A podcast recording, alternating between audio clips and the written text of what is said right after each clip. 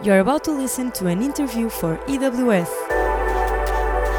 Intending to provide educational information from various domains in psychology, physical exercise, or motor learning, an experienced professional joins in a conversation with our founder, assisting EWS mission of building a mindset and methodology that can optimize both sport performance and mental health. Hope you enjoy, and for that, I leave you with your host, Gonçalo Marques.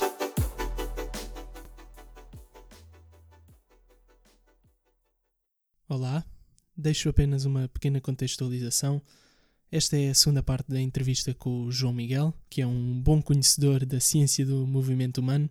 E na primeira parte da entrevista, caso não tenhas ouvido toda, lá falámos sobre a cultura do movimento e o que ela nos pode oferecer.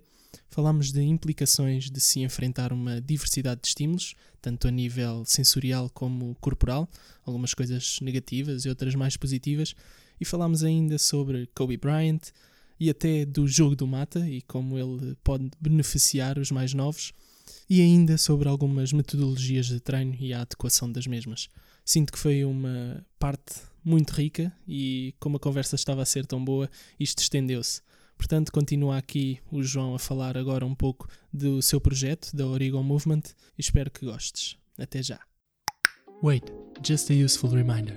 We know you're investing precious time here, so you can also efficiently work your listening experience by checking the timestamps at the end of this episode show notes.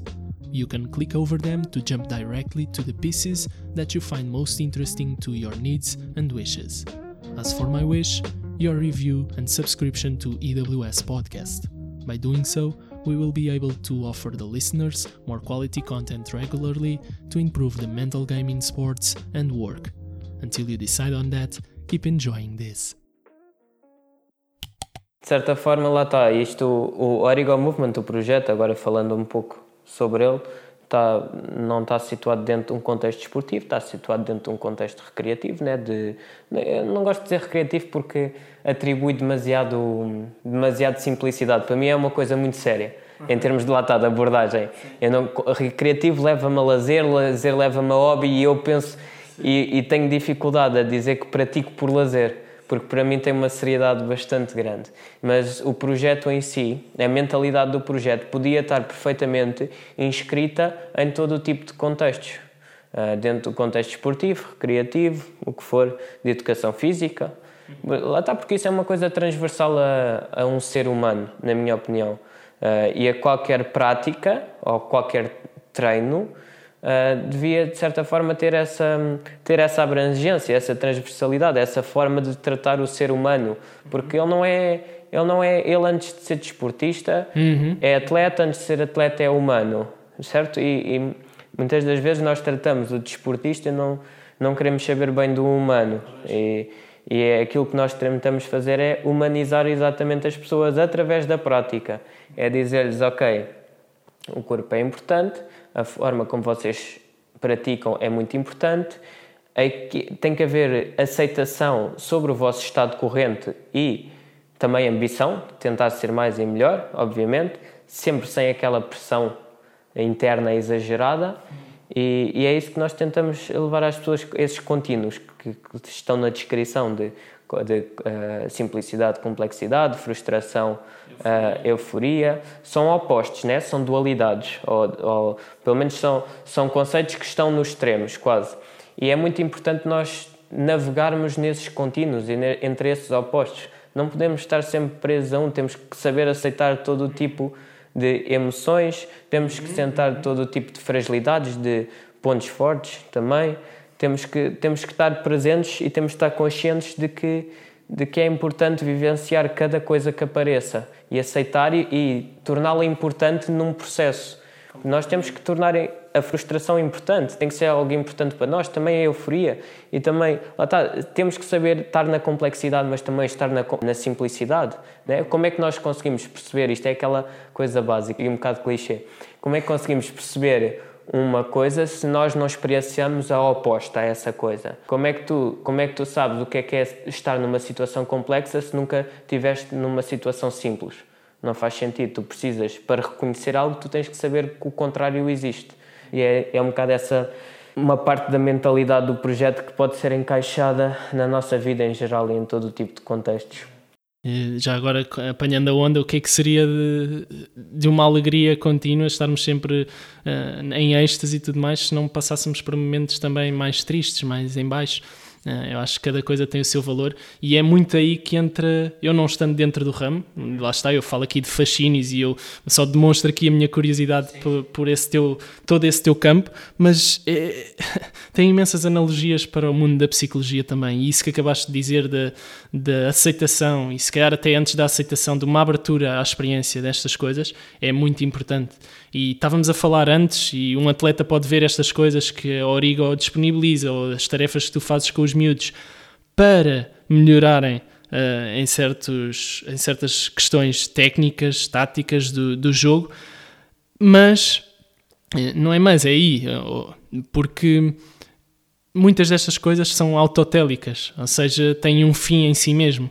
E eu próprio também já experienciei isso na pele, em eventos que, fui, que vocês deram, que as tarefas, os jogos, as brincadeiras que fazem, parece que há ali alguma coisa intrínseca que nos envolvemos com aquilo que estamos a fazer sem pensar uh, para que é que aquilo vai servir. Há um certo prazer, digamos. Uh, e acho que isso é muito importante, esta dimensão, mais uma vez, do brincar e perceber que, sendo um fim em si mesmo, estamos a desfrutar só no momento presente, sem nos preocuparmos se vai contribuir, se não vai contribuir. Uh, acho que isso dá uma leveza também à coisa. Sim, é verdade. Isso é também outro tema bastante interessante, que é, hoje em dia fazemos tudo... Primeiro, queremos shortcut, queremos atalhos muito rápidos para as coisas e depois estamos sempre a usar as coisas para obter algo acima. E, por exemplo, se tu fores ver a condição de base em termos de fisicalidade eh, na nossa sociedade é o fitness, né? a cultura do fitness. Não lhe vou chamar cultura da estética, porque algumas pessoas dentro do ramo do fitness estão realmente preocupadas em sentirem-se bem. Mas digamos que, no geral, as motivações estéticas são as mais prevalentes dentro da cultura do fitness. E é tu estares a usar o teu movimento para tu conseguires ter a composição corporal X ou Y, ou para teres a morfologia X ou Y seja, tu vais fazer uma coisa porque queres extrair efeitos colaterais dessa coisa. E isso é um ciclo vicioso, porque depois dá, dá aso a uma resposta hedónica também, né? no sentido de, ok, tipo, às tantas tu vais querer mais e mais e mais e mais e vais entrar naquele ciclo vicioso que depois só te vai fazer mal. É isso que de certa forma acontece. E que limita, lá está. Nós olhamos para um ginásio e não é a mesma coisa que olharmos para uma, uma floresta, para, o, para a rua, que tem várias outras coisas que possamos fazer, barras e tudo mais. No ginásio tem ali os pesos, tem as máquinas que são complexas na sua construção, mas que depois o movimento acaba por ser eh, redutor, exatamente. E isto não é para estar a demonizar o que o ginásio tem para oferecer, porque pode encaixar muito bem com as motivações de cada um e, e tem benefícios benefícios também em si mesmo, mas reforçando outra vez esta questão do podermos tornar mais capazes em diferentes contextos. Eu acho que é isso que vale muito naquilo que eu vejo na cultura do movimento. Uh, agora falando talvez pegando nesse, nessas palavras de cultura do movimento em porque é que se diferencia da cultura do fitness e em que é que se diferencia porque neste momento fora do contexto esportivo as duas culturas grandes que existem, ou as três culturas, é a cultura do fitness, a cultura do movimento e a cultura de cada disciplina, modalidade não desportiva. Tens, por exemplo, tens a cultura dos yogis, do, do yoga, por exemplo. Tens a cultura da capoeira, que não são propriamente disciplinas competitivas na, na sua grande parte. Não, não são de todo o yoga, não, por exemplo, não é. Ou seja, tu tens a cultura do fitness, que basicamente usa o movimento para conseguir extrair algum efeito secundário, quase sempre.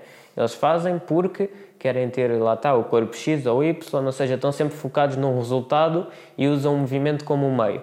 Lá está, não é usar o movimento como um fim, é usar como um meio para chegar a algo.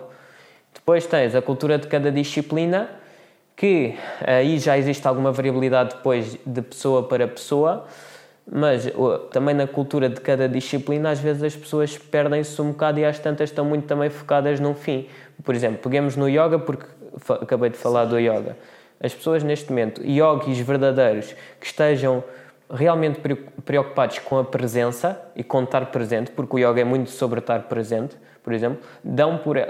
Tens outro tipo de pessoas dentro da, da cultura que estão muito mais preocupadas em fazer a pose X ou Y o mais bonita possível e tirar fotos para o Instagram para ter muitos likes. É verdade. E, de, eu conheci yogas e conheço pessoas dentro da cultura do yoga e existem pessoas que realmente estão focadas no processo em si e no, nesse processo de, de descoberta, de reconhecimento, de aceitação, e tens pessoas que estão a usar o yoga como um meio para ter algum reconhecimento, por exemplo. Um grande contraste. E estava-me a fazer lembrar também de um exemplo que esse host do Evolve Move Play estava a dizer, um contraste também semelhante, que era entre a, eh, a nutrição e o estímulo. O estímulo no sentido mais pejorativo do termo, ou seja, muitas vezes temos, sei lá, o exemplo mais, mais forte disso é, é na pornografia. Uhum. Temos a nutrição que vem do de, desenvolvimento de uma relação com uma outra pessoa, temos uma atração física com essa pessoa, temos uma sexualidade com essa pessoa.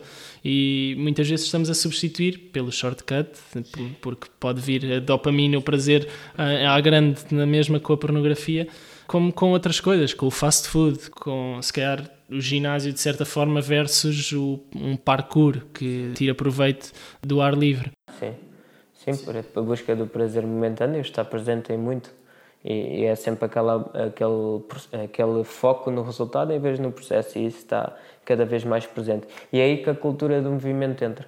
Depois, porque a cultura do movimento vê o movimento como um fim. Eu quero mexer para continuar-me a mexer. É este princípio da continuidade. Estás a ver? Porque eu tenho que mexer e porque eu gosto de mexer e quero ter quero ter um corpo capaz para eu conseguir ver, conseguir viver de forma plena. Ou seja, não, é um fim que, que é, lá está, é, é a cobra a morder o próprio rabo, de certa forma, aqui. É, eu quero me mexer, eu gosto de mexer, gosto de estar a vivenciar a forma como estou a mexer agora mesmo, e é, a, é essa questão da continuidade, é eu quero mexer para continuar a mexer, para continuar a aproveitar a vida. Ou seja, é um, é um gerúndio, né? é uma continuidade, é eu ir fazendo, não é tanto eu fazer para ter, é eu ir eu fazer para ir fazendo. É. E já agora pegando no fazer e repescando uma frase também do, do Rafe Kelly, ele dizia o brincar serve como uma guideline para como nos movimentarmos da melhor forma, de modo a nos tornarmos na melhor versão de nós mesmos como humanos.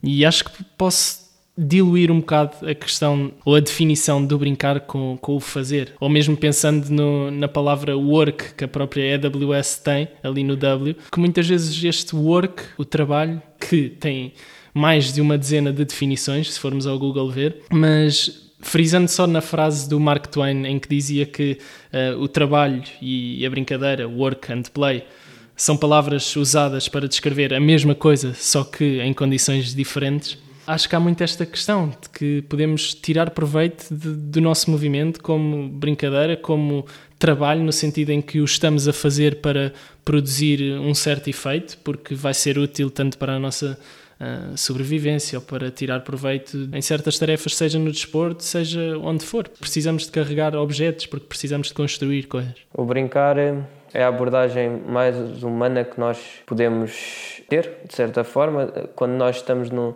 num estado de brincadeira, estamos também naquele estado de fluidez e as coisas correm muito melhor.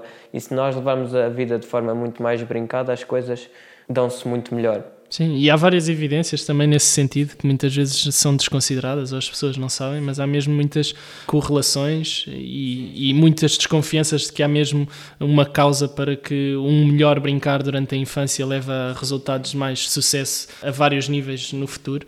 E, e, muitas vezes é esta importância de ter atividades que sejam mais autocontroladas, em que a criança possa ter mais poder, boa, naquilo que esteja a fazer, que seja mais direcionada para si, para o, o seu contacto individual com o meio e não estarmos ali a pôr pressões, a, a dizer para ser desta maneira ou, de outra. É muito por aí. Essa castração tem que deixar de existir, principalmente em. Ou pelo menos tem que ser calibrada, porque está completamente descalibrada, porque neste momento parece linha de montagem e retira-nos qualquer poder individual ou qualquer tira-nos de certa forma a parte única que existe dentro de nós, porque todos nós somos muito diferentes, muito únicos e é como estás a querer uh, uma bola, um quadrado e um retângulo serem um, um, triângulo e triângulos, triângulos, triângulos, todo, foi a analogia mais, mais simples que me veio à cabeça.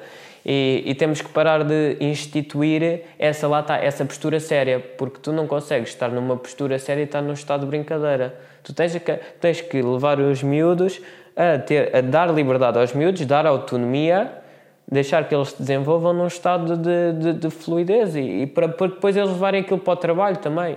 Porque às vezes nós pensamos, por exemplo, até agora estava a pensar, já, já aconteceu comigo eu estar, eu estar a trabalhar e estar a rir-me e isso ser visto como falta de profissionalismo, por exemplo. Mas se estiver num estado de brincadeira, a brincar contigo, mas a ser competente, não há, é bom para ele e é bom para ti.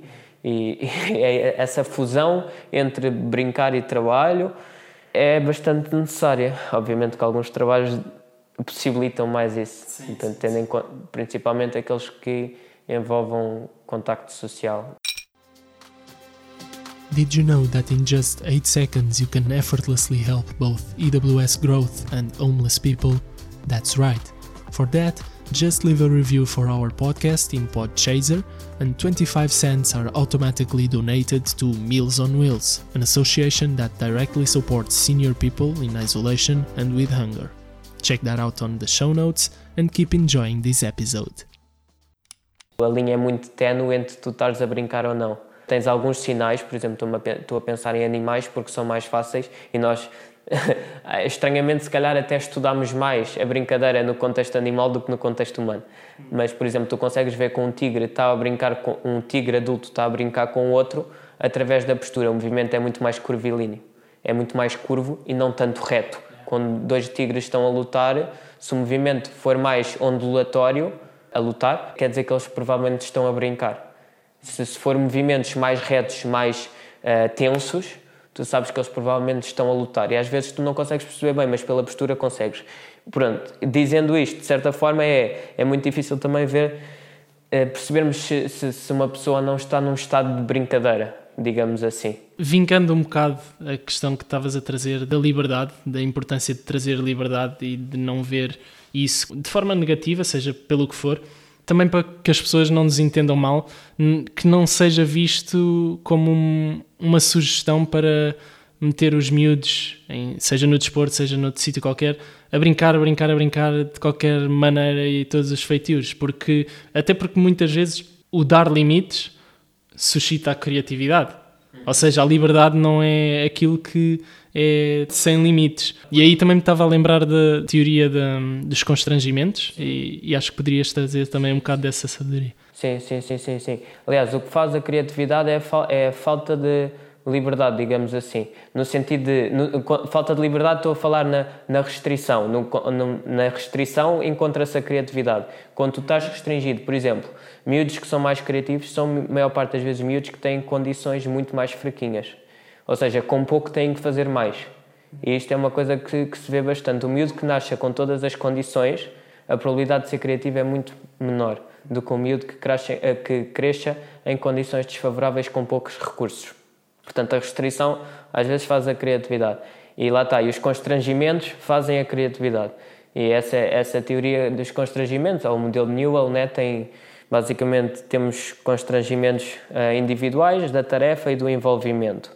E, obviamente, uh, explicando só levemente, eh, qualquer ação numa tarefa, qualquer estratégia motora, estratégia de movimento, resulta na nossa cabeça ou no nosso organismo da ponderação destes três grupos de constrangimentos individuais, sejam eles relacionados com a funcionalidade da pessoa ou a sua morfologia, as da tarefa, as regras e condicionantes da tarefa, os objetivos da tarefa, etc. E o envolvimento, envolvimento físico-social.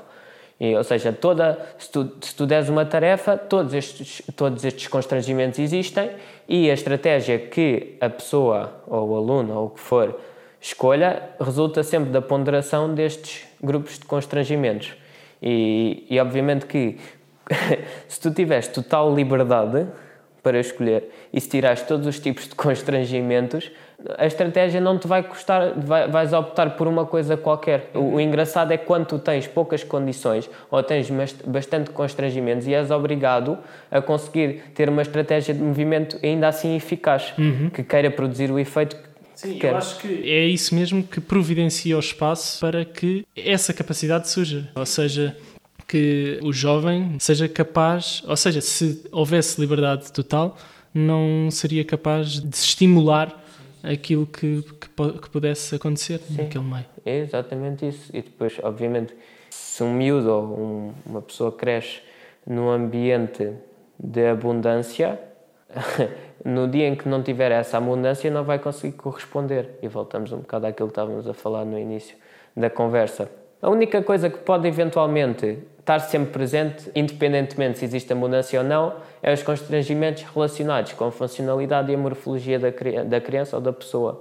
É, Existem sempre esses constrangimentos e é por isso que as coisas se podem tornar fáceis ou difíceis mediante isso, porque por muito que o miúdo também esteja num contexto muito rico em termos de recursos e as tarefas uh, não terem muitas regras ou condicionantes ou não terem muitos objetivos uhum. específicos, eles têm sempre ali a parte dos constrangimentos individuais, porque por muito que tu queiras saltar aquilo e por muito que seja fácil, se tu fores, por exemplo, obeso ou tiveres uma capacidade de salto muito pequenina, vai ser difícil para ti saltar aquilo. Uhum. Ou seja, tu seja, tens, esses, tens esses, sempre esses constrangimentos individuais presentes, por isso... E, e é lindo que estou aqui a lembrar-me de um exemplo que nem é tão ao nível físico, mas a nível articular, de palavras, porque eu estive a ver há pouco tempo uma sugestão de que para melhorar a articulação há certos exercícios. E com isto tudo eu estava a pensar, primeiro, se eu tivesse uma grande liberdade e, e tivesse para aqui a treinar a articulação dizendo várias,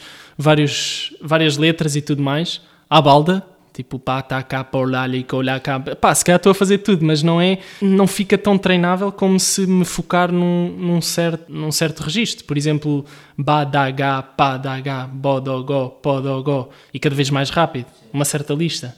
E, e, ao mesmo tempo também me estava a lembrar de um exemplo que já tinha ouvido, que as próprias crianças, na sua aprendizagem da fala, vai havendo também uma certa correção de tudo que, do que vão dizendo, porque quando são muito novos conseguem fazer todos os sons, mas esses sons não se estão a produzir em palavras nenhumas.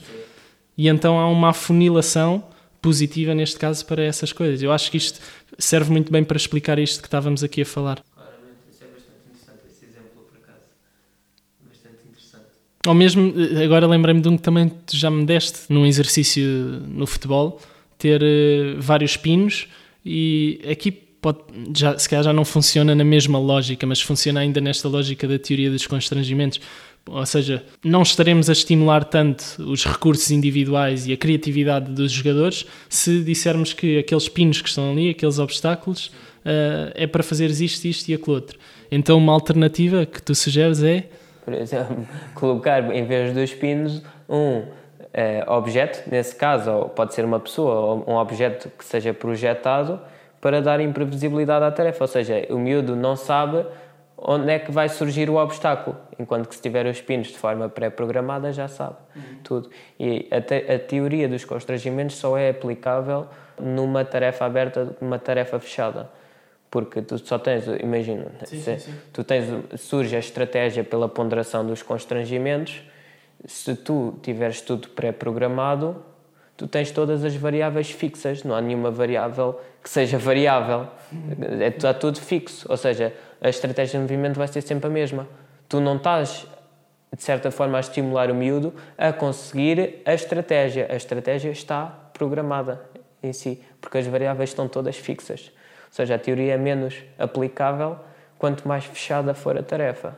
Muito bom. No meio destes temas que já cobrimos, vou-te pôr uma pergunta que pode parecer difícil, mas o que é que tens considerado como mais relevante nas aulas que tens dado lá no Benfica? Podes descrever também alguma coisa que fazes? Uh, mais relevante, aquilo contextualizando um bocado, eu faço trabalho complementar com os miúdos, ou seja, para ficar esclarecida, não, não estou na parte do futebol em si, estou na parte da competência motora deles, de certa forma. Aquilo que tem sido mais relevante é, dentro de, do projeto é a exposição dos miúdos a situações novas e, e, acho que essa é a coisa e é ver como é que eles funcionam, qual é a postura deles, como é que eles como é que eles vivenciam aquilo e como é que é bom vê-los também de certa forma voar um bocadinho fora daquilo que eles estão habituados e é bom Uh, e fico feliz e aquilo que tem sido mais importante é ver os, uh, cada vez mais os, uh, primeiro a progressão porque os miúdos são altamente plásticos, isso é muito fixe, eles aprendem muito rápido, mas o mais engraçado é ver o progresso e ver que esse progresso não se dá à custa de, da pressão contínua sobre eles. Eles vão evoluindo ao ritmo deles e, é, e o que tem sido melhor é ver que eles vão maturando só pela exposição a novas situações. Ou seja, nós nem temos um papel muito ativo, digamos assim, sobre eles. Isso é muito bom porque é um bocado, se calhar, contra-intuitivo aquilo que muitas vezes é esperado, porque muitas vezes podemos ver um treinador que sabe um grande método de treino ou teve, numa excelente, teve num excelente curso de treinadores e então indica sempre aquilo que deve ser feito. E, por um lado, tudo bem, queremos uma equipa competente que funcione bem dentro de campo, em termos táticos, mas muitas vezes com isto vem colada a isto essa questão de, do pôr pressão, do dizer constantemente aquilo que deve ser feito e muitas vezes então desconsidera-se um, a vivência do próprio jogador. Não se tem em consideração se calhar o feedback e volta-se a tentar e a insistir. E isso pode ser eh, tanto desagradável como contraproducente. Contraproducente, sim, é isso que, eu, é isso que tem sido mais relevante, é, é perceber exatamente isso que só a exposição por si só é provavelmente eh, a parte mais importante que um professor pode, pode oferecer, pode entregar, mais do que estar a corrigir, porque não pensemos só no professor ou no treinador como um facilitador de processos. Eu acho a definição fraca, porque é muito usado isso uh, com o professor, é um facilitador de processos. Às vezes não, não precisa de ser. Eu acho que o, o principal papel do professor é expor é arranjar contexto, arranjar contexto, criá-lo para que os alunos consigam prosperar dentro disso. E entra aí também outro fator, se calhar importante, tanto ao nível da resiliência que já falámos, como um encorajamento, que basicamente é com essa exposição a estímulos novos, pode também ser, pode ir sendo desenvolvida uma tolerância ao risco, uma tolerância à possibilidade de falhar e então uma melhor relação com isso tornando-se atletas mais maduros, parecendo que não, porque estamos ali a fazer coisas aparentemente fora de um contexto de jogo de futebol. Completamente de acordo. É, é, isso, é só isso. É, é, a exposição faz com que eles tenham que reconhecer o risco de não saberem e terem que o gerir. E isso traz resiliência. É esse mecanismo básico de reconhecimento de que, ok, eu não sei fazer isto, identificação daquilo poderia, que eu posso fazer para melhorar e gerir emocionalmente o meu estado de forma a que eu consiga produzir o outcome melhor possível. Pronto, isto tudo tem que se passar a um nível, passa-se a um nível inconsciente no, no miúdo. A maior parte das vezes não é muito consciente. Eles não reconhecem, quer dizer, eles reconhecem que são maus, uh, reconhecem que podem estar a ser maus naquela situação nova, mas é, é, é quase um reconhecimento muitas vezes inconsciente, de certa forma. Se bem que isto não é assim tão possível reconhecer sem, sem trazer à consciência, mas todo, todo este mecanismo de reconhecimento, identificação, gestão é muitas vezes feito de forma assim mais, mais inconsciente, mas existe. Até porque, assim, muito rapidamente, estava-me a lembrar de um modelo que não me lembro do nome, mas que basicamente tem quatro estágios nisto de, da apreensão de uma competência qualquer. Ou seja, temos o desenvolvimento em que, numa primeira análise, é incompetência inconsciente e que depois passa então para uma incompetência consciente. A partir daí passas a ter uma competência consciente, porque ainda estás ali a, a, a, forçar e a tentar de várias formas, e depois é a competência inconsciente, em que os movimentos já se tornam mais automáticos, em que tu, em que tu ficas cada vez mais capaz de responder às circunstâncias do meio uh, de uma forma também eficaz e eficiente, neste caso. Sim, sim, é. isso é muito bom. Isso é muito bom. É isso mesmo que acontece. Agora estava a pensar é que é, que é, é bastante engraçado as quatro, as quatro fases que existem. É muito fixe. E até podemos pensar isto noutros termos, até que é ao nível de inputs e outputs. Ou seja, nós vermos os inputs como aquilo que vem do meio, as novas informações, vá, e os outputs como aquilo que a criança faz. E se pusermos muita tónica nos outputs de fazer certos movimentos que sejam prescritos, mais uma vez vamos estar a limitar o desenvolvimento de competências mais alargadas neles, certo? Certo, é aquela. Tu, tu usaste input-output como eu usei percepção-ação. Ok, yeah. um, ou como pergunta-resposta. Yeah. Né? Pergunta sensorial, pensamos assim, pergunta sensorial, resposta motor. É, é basicamente isso que, que, que acontece. Se, se, tiver tudo estipulado a, a priori, uh, os outcomes também não vão ser aquilo que nós vamos querer que eles desenvolvam. É isso mesmo. É engraçado ver como, agora fazendo um à parte, que é, é engraçado ver como é que diferentes pessoas de diferentes áreas, como eu e tu, com fontes diferentes, conseguem chegar exatamente à mesma linha de pensamento. Só que é uma questão de lá chegar, não sei, chegamos por diferentes vias. Mas é, mas é engraçado intelectualizar isto e comparar com, com outras, com outras há, fontes. Há aqui duas coisas. Primeiro, já na própria psicologia, como existiram vários investigadores, vários autores, uh, várias escolas de pensamento, há, há, há, vários termos que são utilizados que muitos deles referem-se à mesma coisa muitas vezes a linha de pensamento acaba por ser muito, muito, muito idêntica.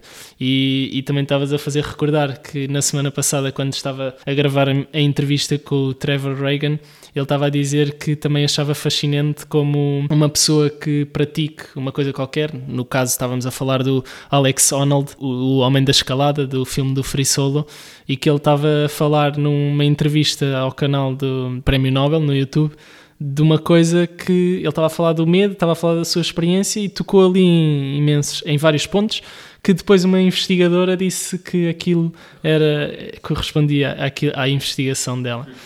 e, e, isto sim é muito giro nesse sentido. Portanto, podemos estar aqui a falar de todos, todos estes termos de, de constrangimentos, como eles podem ser bons, dos, dos benefícios do brincar, do movimento livre, tudo e mais alguma coisa, feedback, tudo mais. E já vamos em hora e meia. Escoa bem e se as pessoas quiserem saber mais sobre estas coisas também podem contactar-nos pela AWS, podem contactar-te a ti pela Origo Movement. Did you know that in just 8 seconds you can effortlessly help both EWS growth and homeless people? That's right. For that, just leave a review for our podcast in Podchaser, and 25 cents are automatically donated to Meals on Wheels, an association that directly supports senior people in isolation and with hunger. Check that out on the show notes and keep enjoying this episode.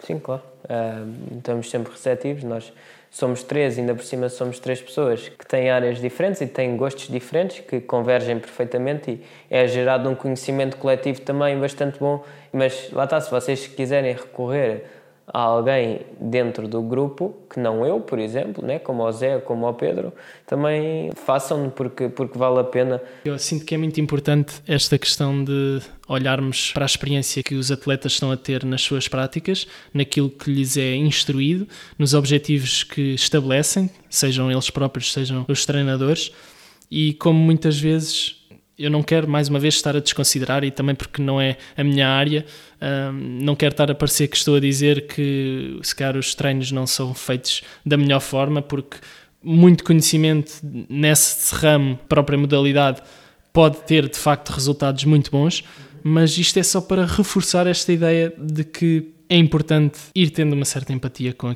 com as vivências que os atletas estão a ter e isto muitas vezes entra aqui num desafio de haver uma abertura dos treinadores, de abrirem-se à possibilidade de que aquilo que estão a fazer pode não estar a ser mais o mais indicado para o momento que está a acontecer.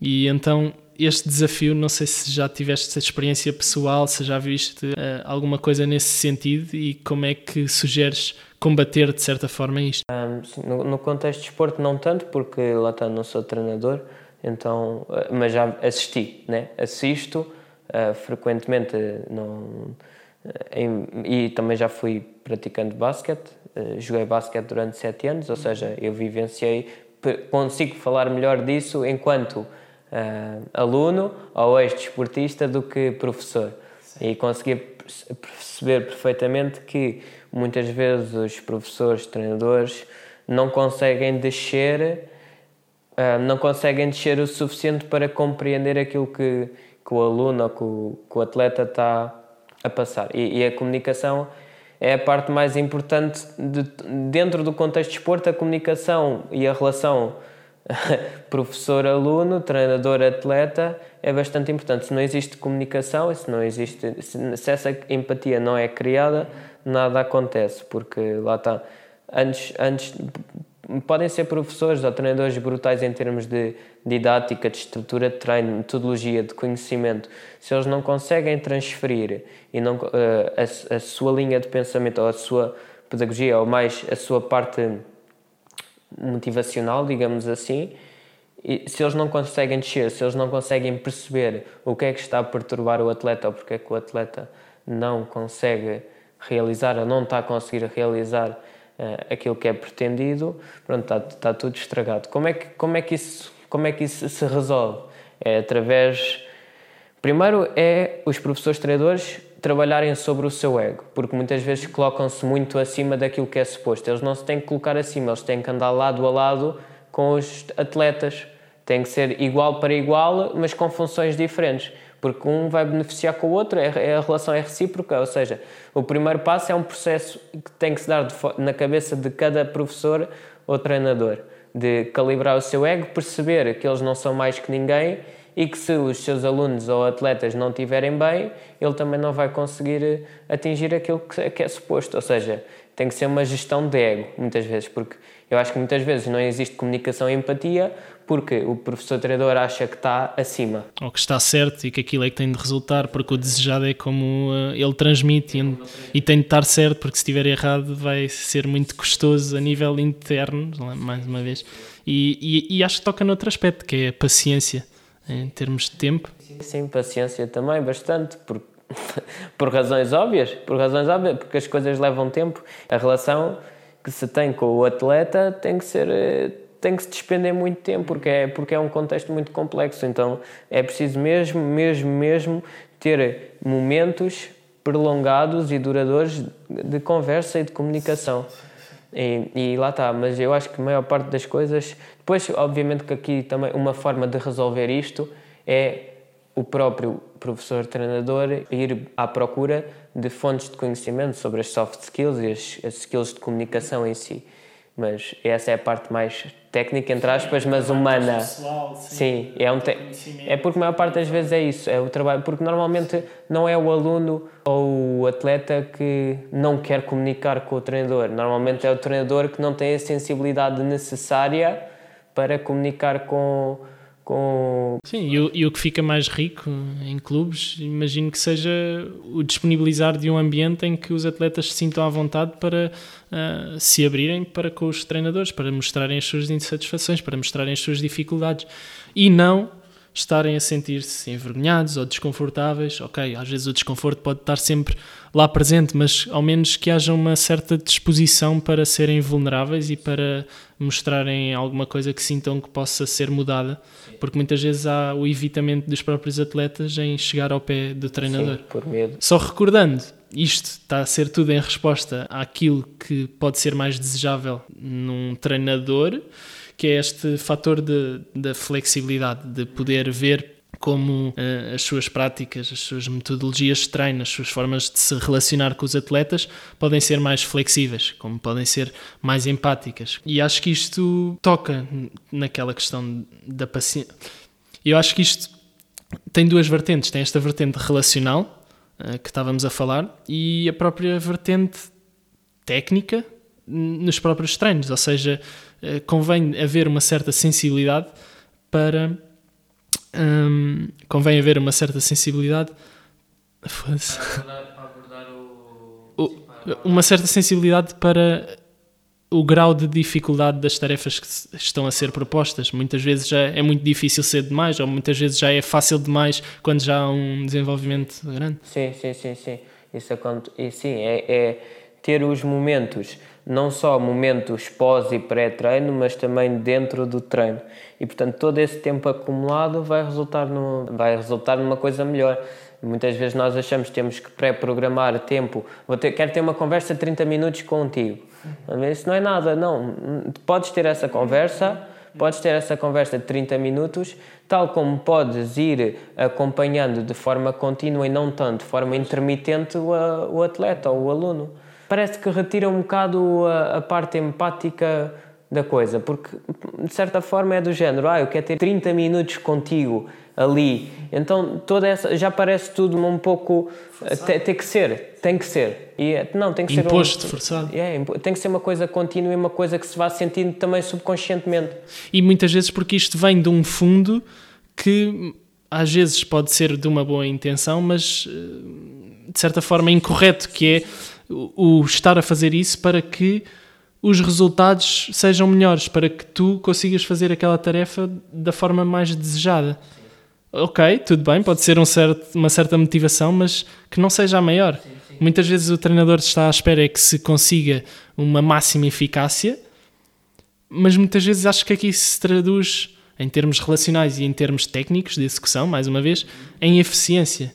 E, e, também foi por isso que escolhi o termo eficiência em vez de eficácia para, para este projeto da AWS, que é não estar a querer somente que as coisas sejam eficazes, mas que se consiga enriquecer o atleta a, eh, a vários níveis para que consiga a partir daí ser eficiente. Sim, completamente, sim, completamente de acordo em, em, em relação a isso é uma coisa que, que é bastante é, pronto é, do, é, de facto o sistema um dos temas mais pertinentes que existem e é, lá está e, e resume-se tudo tudo tudo tudo a sensibilidade e a atenção e foca, foco no processo e foco neste caso no atleta em vez de foco no resultado não trabalhar o atleta já com o intuito de produzir o resultado não é não é ter empatia pelo, pelo atleta. E, e, sabes que o mais tocante para mim, e também se calhar um dos maiores motores que me fez iniciar isto é esta questão que parece simples e se calhar fácil de se dizer, como clichê, que é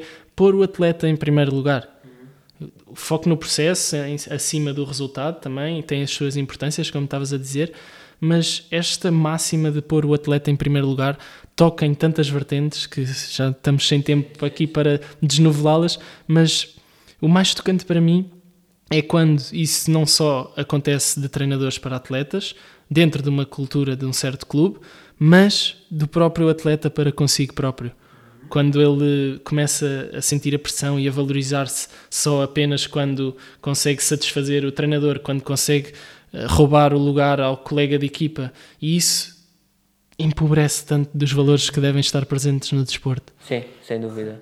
Sim, ética ética pessoal, ética individual é, está quase em primeiro lugar. É, é, primeiro é haver respeito da pessoa sobre a própria pessoa e ter capacidade de perdoar, fazer uma, um eu não tive bem, mas vou-me perdoar e não vou ficar ressentido comigo próprio por não estar a conseguir produzir o efeito desejado para mim e para os outros. É, e é, lá está, antes de qualquer coisa, é nós sentirmos bem com nós próprios, é fazer com que o atleta se sinta bem com ele próprio e depois a partir daí as outras nuances todas mais de desempenho, de rendimento, de resultados virão com o tempo, com o trabalho, mas é ética pessoal e é responsabilização, é, ao mesmo tempo ter empatia e ter reconhecer que é muito difícil desempenhar o papel que, que ele desempenha. Porque é sem dúvida muito difícil ser atleta, muito difícil ser atleta, porque aquilo não é um hobby, aquilo é, é um trabalho e estão todas as fichas ali. Então é, é de certa forma o próprio atleta ter consciência de que aquele papel é difícil e de que se não correr bem não há problema. É um bocado, não é não há problema, mas é não vou desmoralizar, não vou não me perdoar, vou continuar a trabalhar e vamos ver no que é que dá. Hum, tão bom. Para finalizar, João, uma pergunta que pode parecer ingrata e que me é muitas vezes difícil de fazer, pois ambos sabemos da importância do contexto e do timing para as coisas, para se transmitir uma mensagem, mas de uma forma global, o que é que consideras como mais fundamental para se incorporar de modo a entrar a entrar-se num processo de otimização na prática desportiva?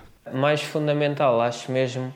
Pronto, vou, vou pegar na, na palavra que tivemos a falar há pouco, uh, da ética. E quando falo em ética, falo em três tipos de ética, digamos assim: ética de trabalho, que eu acho que é exatamente a mais fundamental, ética uh, no sentido de nos desculparmos e de aceitarmos tudo aquilo que, que há para vir uh, e perceber que o nosso papel é difícil, como atletas. E, que, e pronto, e o terceiro tipo de ética mais relacionado com a cultura em si, com a parte sociocultural à volta do desporto, uh, onde lá está, temos que perceber que, tal como nós, estão outras pessoas a vivenciar aquilo que nós vivenciamos e também temos que, sabendo o quão difícil é o, o, nosso trabalho, como atletas, também temos que perceber o quão difícil são as, os obstáculos que os outros também estão a passar, são semelhantes aos nossos. Portanto, é também uma questão de empatia. Mas, respeito. Exatamente, respeito. Respeito devia ser um valor universal dentro do contexto de esporte. E mas pronto, talvez mais fundamental e virado mais para a parte da otimização em si, eu diria ética do trabalho. E contextualizando aqui numa pequena parte daquele, daquele dilema existe, que, que existe sempre de talento versus, versus, versus, ética de trabalho ou capacidade ou esforço, força de vontade, o que for. Exato. Existe muita cultura do talento no desporto e de, de, de alguma futurologia no sentido de Ei, aquele nasceu mágico, nasceu especial e de certa forma existem obviamente algumas pessoas com algumas predisposições biológicas para ter mais sucesso em determinadas disciplinas ou desportos, isso existe, claro. Uh, mas aquilo que vai decidir mesmo é a ética de trabalho e o quão autorregulados nós conseguimos ser. E como é que nós conseguimos autorregular o, o nosso comportamento no dia a dia, que é o mais fundamental para o sucesso na prática desportiva. E quando falo em sucesso, não falo só em termos de performance, porque isso isoladamente é vazio ou será vazio. Uh, e portanto é suposto o, desporto preencher, ser, ser motivado também de certa forma pela autorrealização e ética levará não só à parte de otimização de rendimento, mas também otimização tendo em conta este espírito de fulfillment e de significado à vida. Ah, muito bom. Acredito fortemente que tenhamos tocado aqui em aspectos fundamentais a nível relacional, a nível do desporto, a nível do movimento, a nível técnico e agradeço-te muito por isso. Onde é que as pessoas podem encontrar-te? Neste momento, pronto, podem encontrar -se sempre pelas, pelas redes sociais. É, provável que, que demos, uh, comecemos a dar aulas regulares e elas sairão em breve. Uh, portanto, é só estar também atentos às redes sociais, o Instagram, o Facebook, uh, para estarem a par disso. Também trabalhamos bastante em formato workshop, fazemos eventos de forma regular mais uma vez, muito obrigado. Obrigado pela conversa. Thank you for listening to this EWS interview. To see more, go to ewsport.eu. If you want to open up a discussion about some topic addressed, reach out by commenting below or leave a message at ewsport.eu. Hope you enjoyed. See you on the next one.